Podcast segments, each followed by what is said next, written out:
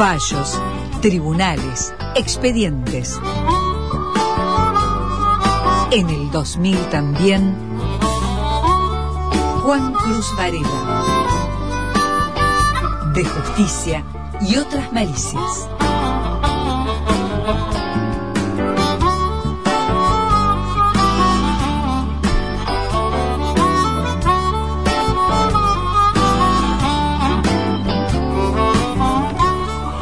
Un tema que tratamos hace algunos años eh, se, se, reactualiza por un caso concreto, la aplicación del beneficio del 2 por 1, o sea, el cómputo de dos días de prisión por cada uno de, los que alguien permanece recluido em, y la vinculación con los delitos de lesa humanidad. Sí, eh, la información se divide en dos partes. A ver. La primera eh, es que la sentencia en la causa Área Paraná, que es la causa más importante que, es, que, tiene la justicia en la provincia de Entre Ríos por violación a los derechos humanos, eh, llegó a la Corte Suprema y quedó firme el fallo que condena a siete represores que estaban acusados y, que habían sido condenados en las distintas instancias por, por delitos de lesa humanidad. Esa es la primera parte de la información, es la tercera sentencia que queda firme en cuanto a delitos de lesa humanidad en la provincia de Entre Ríos.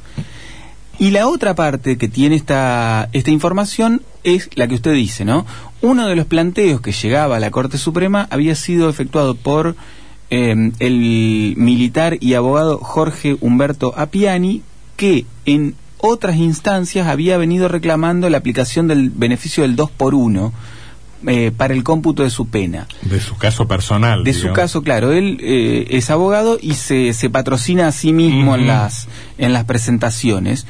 Y en otras instancias había sido, había tenido este, fallos adversos en el, en la, para la aplicación del 2 por 1 y ahora la Corte primero decide abrir el caso y dice, bueno, acá me parece que hay un caso que vamos a analizar que si, vale el, cam, el, el, cómputo de 2 por 1 para el caso de Apiani. Exactamente. Ajá.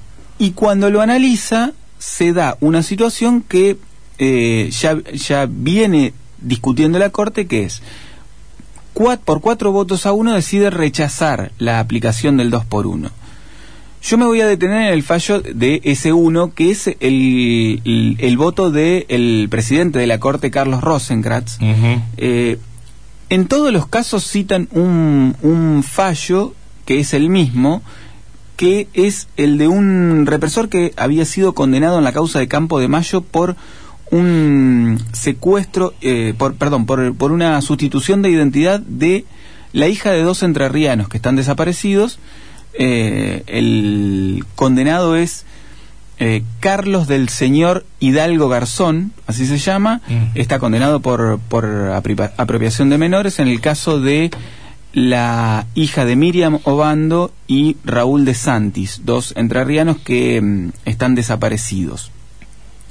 En ese caso, Rosenkrantz eh, ya firma en disidencia y dice que el, el 2 por 1 es aplicable a los, a los delitos de lesa humanidad eh, y que en ningún caso constituye ni una conmutación de pena, ni un indulto, ni una amnistía para los, para los represores, que es eh, lo que lo que sostienen, digamos que es equiparable eh, a eso es lo que sostiene la mayoría. Ahora, eh, explícame por qué Rosenkrantz dice esto.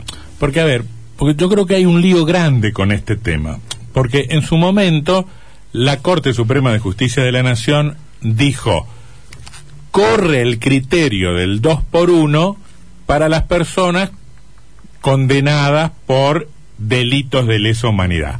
Se armó un lío gigantesco, hubo movilizaciones populares y la gente se enojó con la Corte. Yo creo que mal se enojó con la Corte. Yo creo que la Corte estaba diciendo lo que tenía para decir. Lo que sucedió después, o sea, que en cinco minutos y medio el Congreso de la Nación modificara la norma, daba la razón a quienes, como yo, pensábamos que la Corte no se había equivocado, que había aplicado la ley vigente a ese momento. Lo que ocurrió en mayo de 2017 fue que diputados y senadores modificaron la ley 24.390 y dejaron constancia específica. No es aplicable a los crímenes de lesa humanidad, genocidio o crímenes de guerra, según el derecho interno o internacional, el principio de dos por uno. Y establece que en los casos de individuos condenados por delitos comunes, bueno, solo será aplicable el beneficio del dos por uno, ta, ta, ta, ta, pero no es lo que nos importa particularmente. La pregunta es, ¿por qué hoy, porque hasta antes de esto, entiendo, pudo haber habido alguna confusión, ¿por qué hoy Rosencrantz dice que sigue siendo aplicable? Bueno, eh, ahí vamos. Lo que la ley, eh, lo que dice la Corte es que la ley posterior, esa ley que se sancionó con posterioridad a aquel fallo del 2 por 1 Yo que tengo la fecha, 10 de mayo de 2017. Es una ley interpretativa.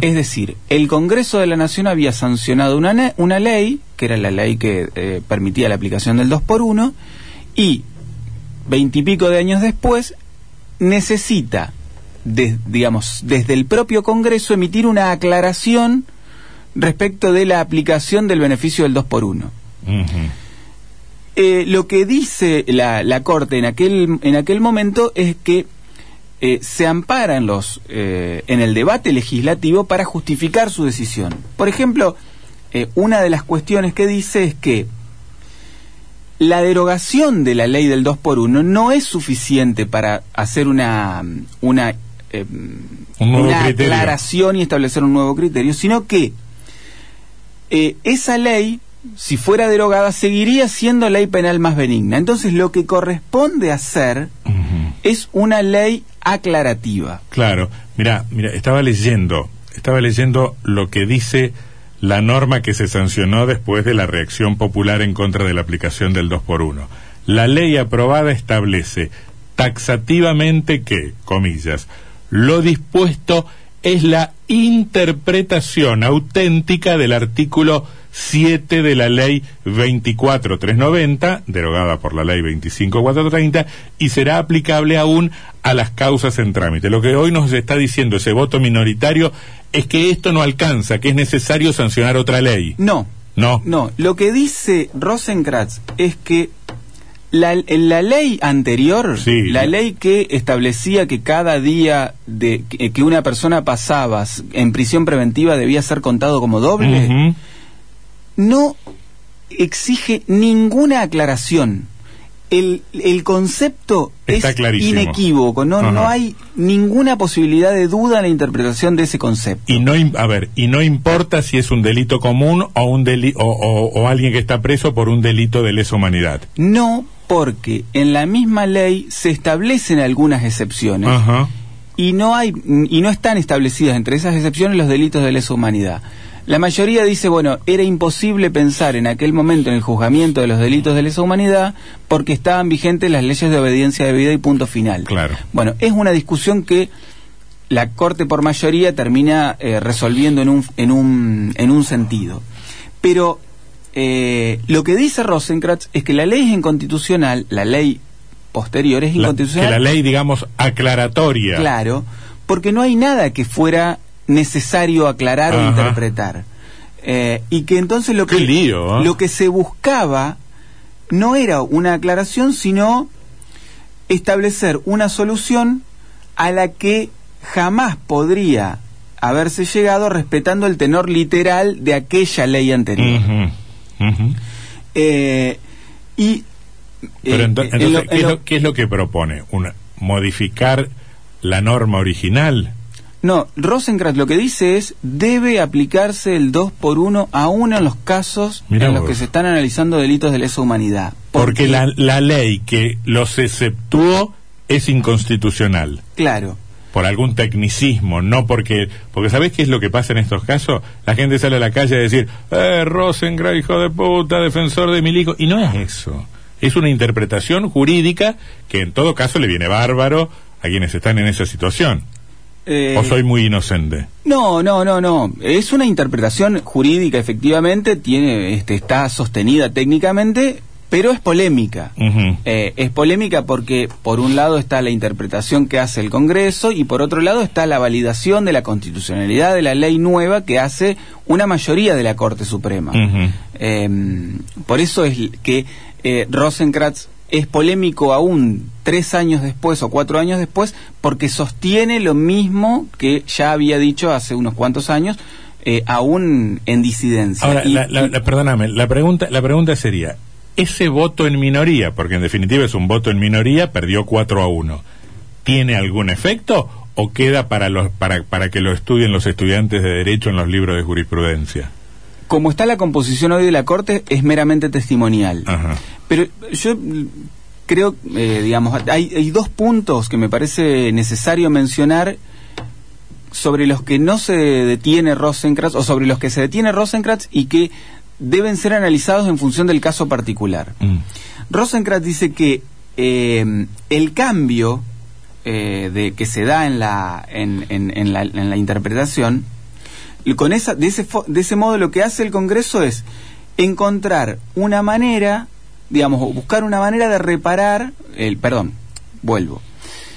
La ley que, que aplica el 2 por 1 lo que busca es reparar el daño que tuvo una persona sometida a proceso en la, en la- por la demora en la tramitación de su, de su causa.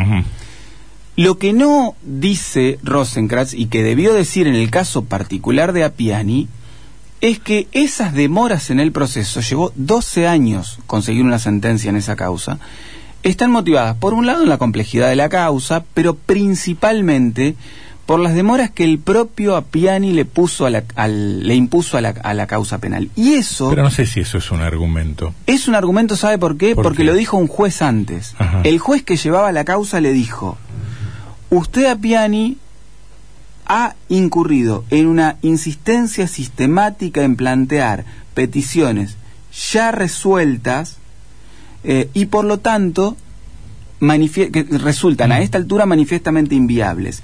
Pues yo es- soy el abogado, de, que- yo soy el abogado de hay. Appiani, que bueno, que en este caso viene a ser el mismo Appiani, así que no me gustaría ser el abogado de Appiani.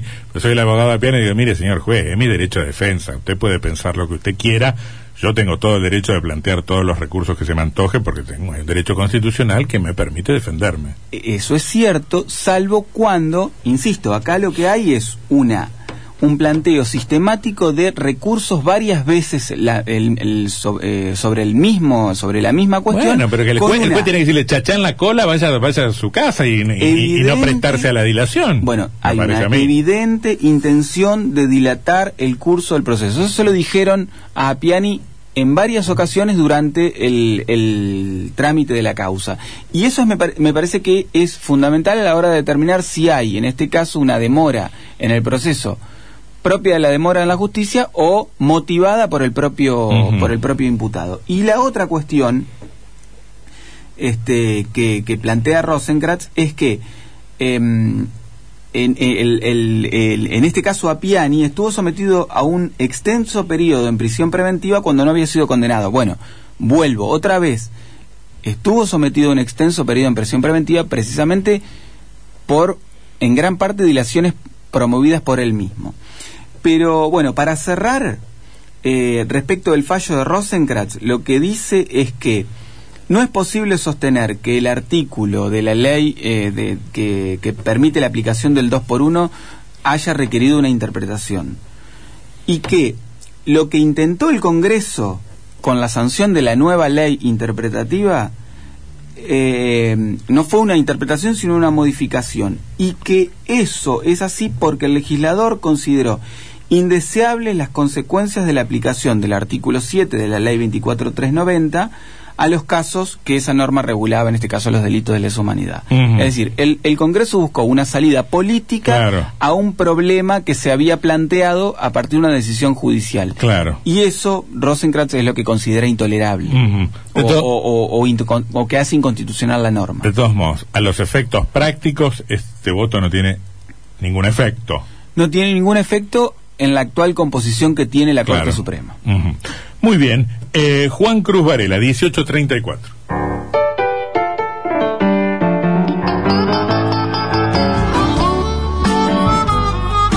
De de justicia y otras malicias. Juan Cruz Varela.